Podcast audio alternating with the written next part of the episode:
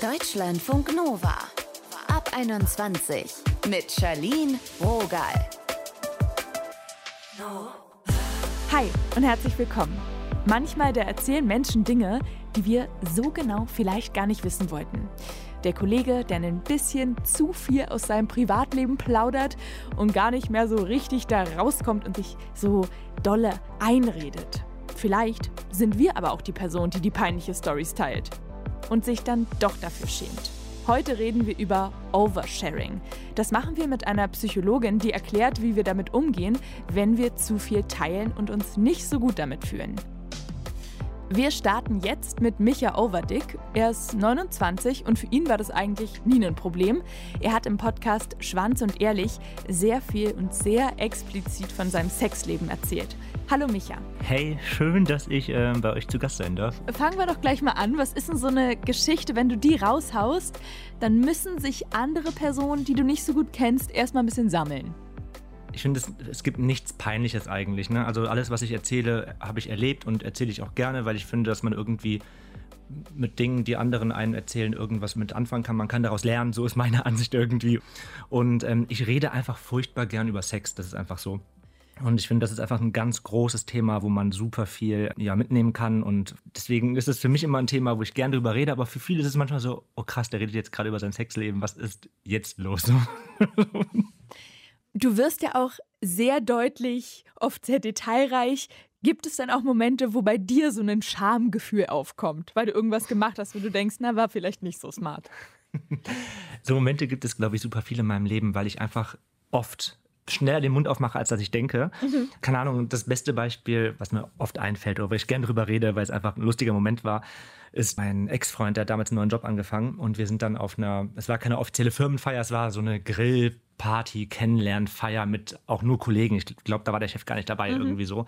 Auf jeden Fall gab es super viel Schnaps und dann wollten natürlich auch so alle von mir ein bisschen was wissen und wissen, hey, was machst du und wer bist du überhaupt? Und ähm, habe dann halt von Schwanz und Ehrlich erzählt, unter anderem auch von OnlyFans, da bin ich ja auch tätig und poste freizügige Sachen von mir. Und ähm, wie es halt so ist, dann wollten die halt mehr wissen und mehr sehen.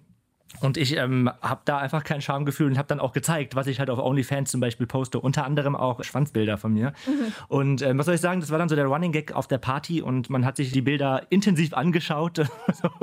und am nächsten Tag dachte ich mir, oh Gott, was ist passiert? Als mein Ex-Freund mir dann gesagt hat, du weißt du, was gestern Abend alles so passiert ist.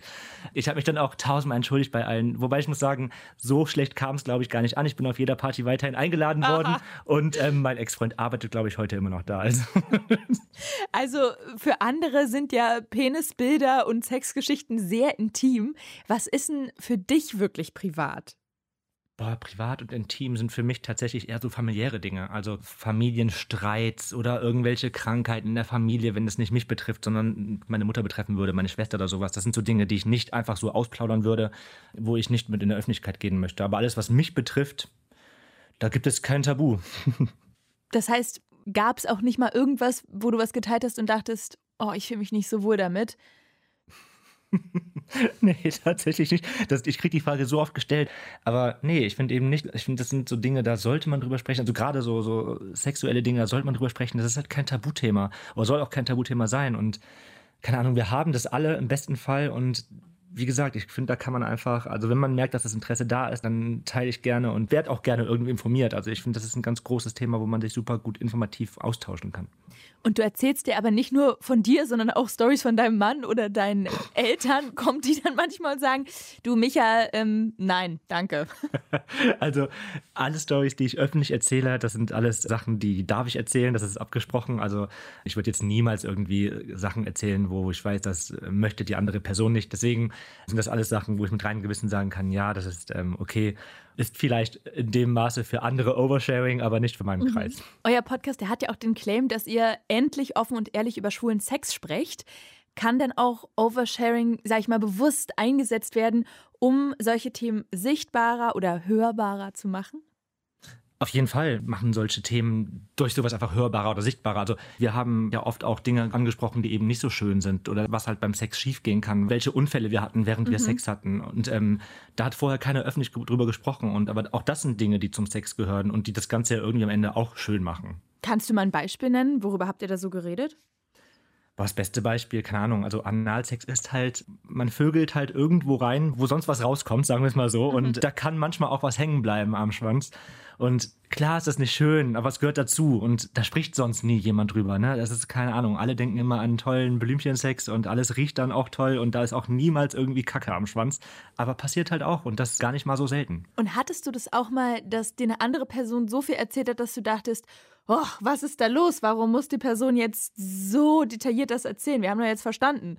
Oder hast du dieses, kennst du dieses Phänomen auch nicht, dass man denkt, huiuiui, ja, jetzt wird es ja aber wirklich hier.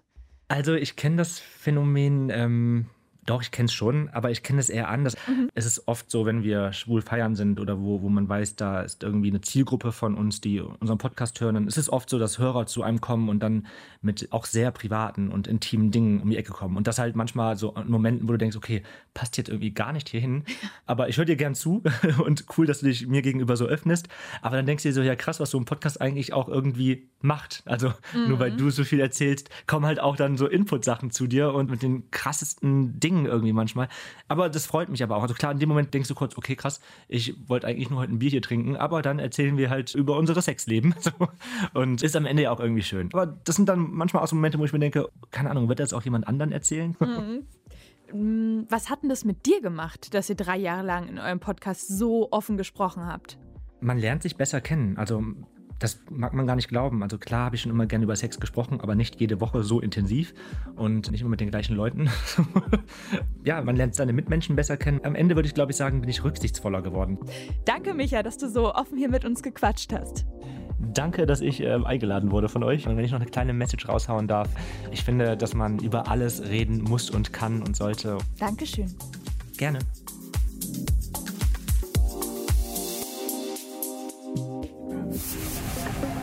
Deutschlandfunk Nova.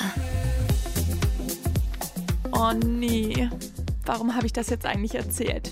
Was denken die anderen von mir? Wenn man jemand ist, der direkt einfach alles raushaut, dann sind diese Fragen vielleicht Routine. Oversharing. Also Dinge zu erzählen, wo es vielleicht gar nicht so angebracht ist, das ist ein Phänomen. Aber kann ich sowas kontrollieren? Denise Ginsburg ist Psychologin und hat sich schon öfter mit diesem Thema auseinandergesetzt. Hey Denise. Ja, hi. Guten Abend. Wieso fühlen wir uns eigentlich beim Oversharen oft so schlecht? Weil eigentlich ist es doch super, wenn wir offene Menschen sind, oder? Ja, das stimmt. Ich glaube aber, was wir unterscheiden müssen, ist Oversharen und offen sein. Na? Also weil äh, die Gründe für das Oversharing sind ja, haben ja nichts mit Offenheit irgendwie zu tun oder mit einer äh, offenen Persönlichkeit, sondern eher dazu, dass da jemand was kompensieren möchte. Na? Zum Beispiel, dass wir irgendwie super schnell in so enge Beziehungen geraten möchten, dass wir ganz schnell Kontakt irgendwie herstellen wollen oder dass wir irgendwie so Rückversicherung wollen. Und das hat ja weniger mit Offenheit zu tun. In der Außenwahrnehmung wirkt das dann auf unser Gegenüber immer nervig oder auch mal spannend vielleicht. Mensch, die Person teilt ja viel. Ja, also das kommt halt total auf den Kontext an. Ne?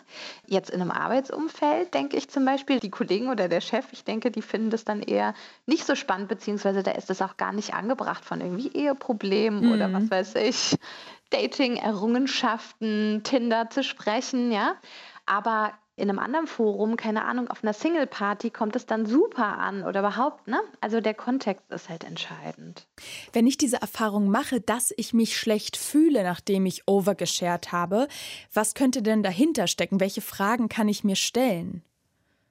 Also ich finde, wenn das so weit geht, dass ich merke, huch, ich gerate da immer wieder rein in dieses Oversharing, dann würde ich mich tatsächlich mal fragen, was ist da mein Bedürfnis?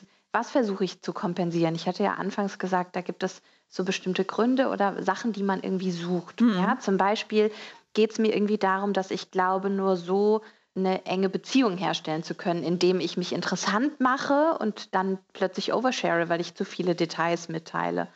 Oder geht es mir irgendwie darum, dass ich ja wirklich so eine Rückversicherung, dass ich Trost suche beim anderen und dass ich auch hier über Schwierigkeiten oder Probleme spreche, keine Ahnung, Eheprobleme oder Dating oder finanzielle Sorgen und dass ich irgendwie hoffe, dass der andere dann eine Lösung findet oder mir Trost spendet. Ja, oder ich kann mich auch fragen, zum Beispiel, möchte ich irgendwie besonders selbstsicher rüberkommen? Mhm. Also möchte ich vielleicht von irgendwas ablenken? Habe ich irgendwelche Ängste und möchte nicht, dass andere das merken, dass ich mich unwohl fühle in bestimmten Situationen und will dann besonders offen wirken oder sehr gelassen ne? und gerate da dann so rein.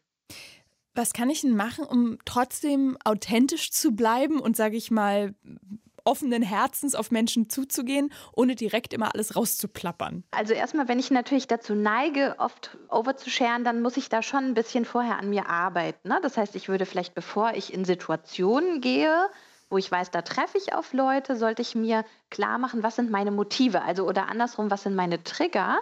was verführt mich denn zum Oversharing? Und dann Achtung, ne? wie kann ich da auf mich aufpassen? Kann ich mir irgendwie so eine mentale Notiz machen, dass ich so sage, stopp, sobald ich mich ertappe, dass ich über Beziehungen rede oder über, keine Ahnung, die letzte Frauenarztuntersuchung, da ähm, setze ich mir einen eigenen Sensor, ne? dann mhm. atme ich nochmal durch oder trinke einen Schluck Wasser. Ja? Und ich denke, das ist vielleicht eine ganz gute Strategie so sich im Vornherein vorzubereiten und in der Situation auch, vielleicht wenn ich merke, dass mein Redeanteil besonders groß ist, da auch mal mich kurz zu fragen, so innehalten, mal einatmen und mich fragen, rede ich gerade noch darüber, worüber ich reden möchte oder bin ich jetzt schon verführt und teile hier gerade so viel mit? Mal einen Perspektivwechsel an der Stelle.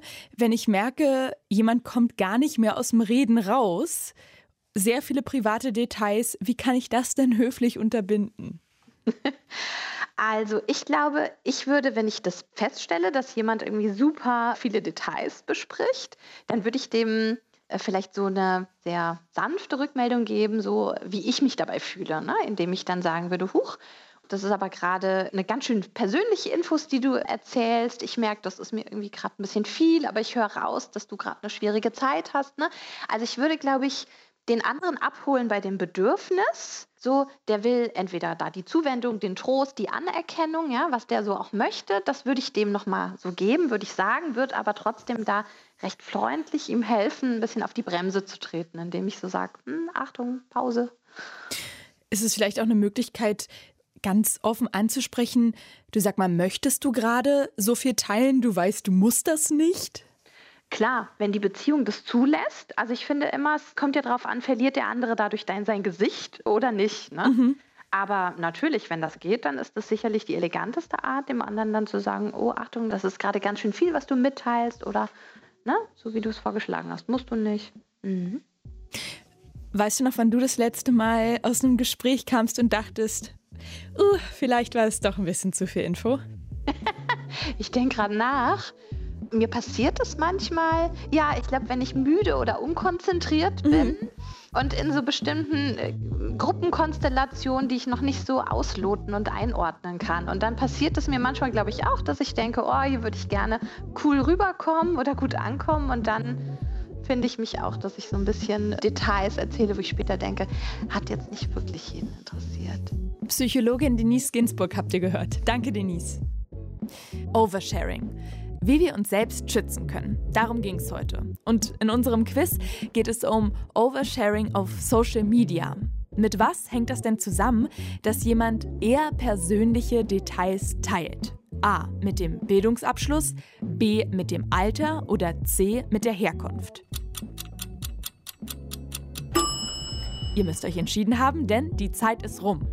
Amerikanische Forschende, die haben herausgefunden, dass Frauen mit niedrigem Bildungsabschluss insgesamt eher dazu neigen, mehr persönliche Details auf Social Media zu teilen. A ist also korrekt. An dieser Stelle ist Schluss für diese Folge. Ihr könnt natürlich gerne weiter und mehr hören. Mein Name ist Charlene Rogal. Tschüss.